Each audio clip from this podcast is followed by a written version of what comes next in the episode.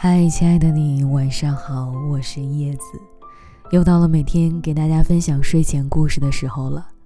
今天晚上要讲给你的故事名字叫《你才二十几岁，再努力一点点》。昨天跟丹丹聊天的时候，她让我帮她选车，看着身边的这个小姑娘一步一步长成大人的模样，瞬间就觉得感慨万分。丹丹九五年，二十出头，创业跟我做电商的时候，没有问任何人借钱，也没有向爸妈伸手要钱，就是这样靠着自己，从小白一步一个脚印的走过来，到现在小有成绩。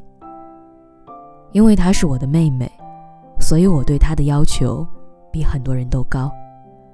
明明她已经在同期的小伙伴里。看起来很不错了，我依旧还会挑他的毛病，教育他，不停的鞭策他，想让他再努力一点点。昨天晚上我就问他，我说这些日子以来，你会不会怪我对你太严厉了？他回我的话，也真的让我感动。他说，严厉对我来说是好事儿。如果留给我退缩的地方越多，那么我进步的空间就越小。生活不是用来妥协的，想要过得更好，就需要时刻保持战斗的状态。其实，单单跟大多数人一样，我们日复一日的对抗生活，渴望获得平凡生活里的小成就，遇到困难，也只能自己咬着牙往肚子里咽。所有人只关心你是否成功，却从来没有人能看到你背后的顽强抵抗和绝不妥协。有时候，生活对我们来说有解决不完的麻烦，有突然冒出来的障碍，也会有莫名其妙的丧。但生活不会因为你难过就会变得好一点，它只会推着你往前走。你可以选择就此妥协。重复一天又一天的生活，你也可以选择站起来，勇敢的去面对它。没有轻易就能解决的问题，你只有用尽全力，才可以看起来毫不费力。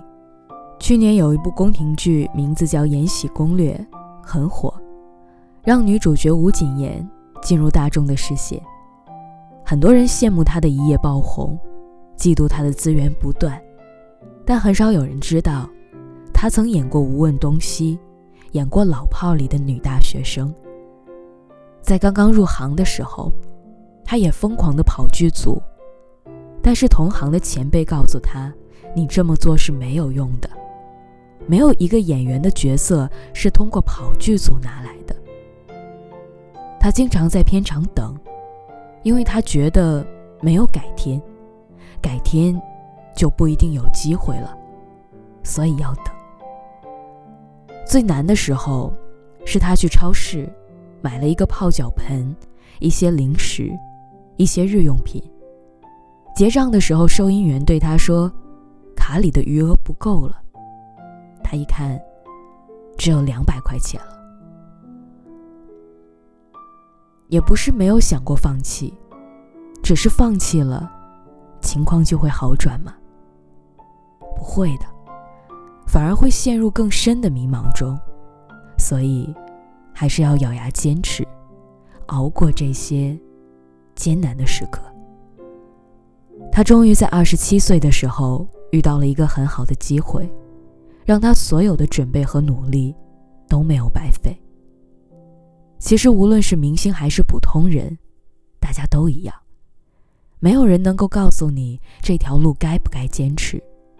你坚持下去又会不会成功？也很少有人会关心你累不累，想不想放弃。别人其实想看的，只是光鲜亮丽的那个你。但其实你在这个过程中，也在自我纠葛，想过放弃，但还是坚持着，继续做了。坚持不一定会取得成功，想要得到天上掉馅饼的机会，你最起码要知道掉在哪里，几点会掉，才有可能吃到这块馅饼。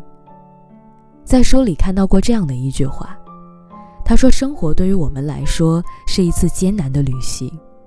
我不知道潮水会不会上涨，极致没过嘴唇，甚至长得更高，但是我要前行。”曾经，卡通大王因为创意不足被报社辞退，他创作的形象也屡次被嘲讽，但是。